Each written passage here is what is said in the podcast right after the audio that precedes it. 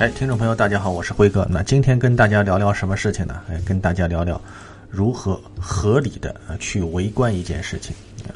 呃，可能有些人在朋友圈里看到啊，最近啊有一些社会事件，包括警方执法的时候呢，因为哎围观吃瓜群众啊靠得太近啊，所以让啊警方的执法遇到了一些麻烦啊。然后网上也有评论说啊，说在国外啊。啊，大家一看到警察执法啊，都是慌不择路，四散奔逃；而在中国呢，啊，大家非但不逃，还纷纷前往事发地凑近看热闹，啊，甚至还拍视频，哎，说明中国的治安平时确实好啊。我觉得主要还是物以稀为贵啊，因为我们生活当中看到那种警察的恶意执法实在比较少啊，大家觉得说什么都要出去观摩一下啊。呃，我还觉得呢，看热闹啊，其实是人类的天性，我们。一味去指责大家说缺乏安全意识是不够的，啊，隔壁化工厂爆炸啊，对门煤气罐着火啊，只要有可能，就是会有人兴冲冲的拿着手机赶过去的啊。对许多人来说，我觉得需要的不是劝诫，而是一份指南。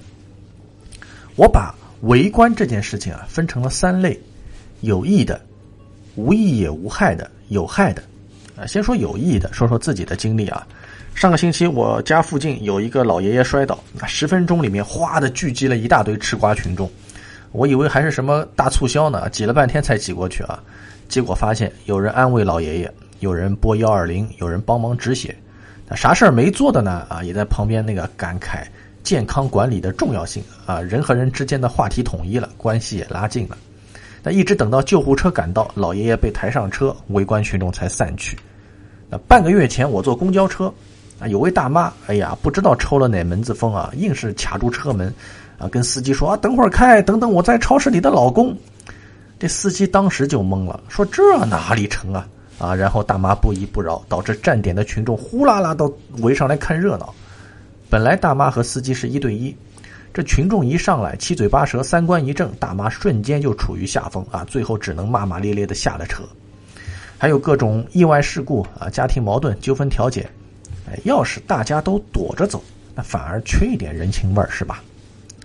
啊，再说无益也无害的啊，那就是纯粹看热闹。网上有个段子说，一个外卖说啊，我要晚会儿送到。那个人说不着急啊，我现在也没到家。那外卖说啊，那那没事儿，那正好这里有人打架，我再看一会儿。哈，反正时间也富裕，就当看个演出，也不用买门票。上面两种啊，基本上可以覆盖九成左右的围观现状。啊，我们一味的去说不要去人多的地方，不要围观，不要凑热闹，那是违背人类好奇心的。所以我们在意的应该就是最后一种情况，叫做有害的围观。有害围观的核心标准其实就一个，那就是我作为围观群众，在事件当中扮演了什么角色。在有益的围观里，吃瓜群众是解决问题的；在无益无害的围观里，吃瓜群众是欣赏问题的。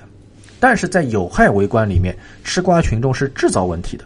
那第一种叫做是救人，第二种呢是看人救人，第三种呢是被人救。拿这个标准去判断有害围观啊，教孩子怎么正确的看热闹，八九不离十。而且这三者常常是可以互相转化的。比方说有个店铺着火了，你一边看热闹，一边拎着灭火器过去，那就是最美逆行者。你远远的开个三十倍镜拍视频，那是业余抖音博主。但是你非要拿个手机走到火场近处，那就是和消防队员过不去了。人家一边灭火，一边还得疏散你。通过围观啊，给解决问题的人制造麻烦，那就是有害围观。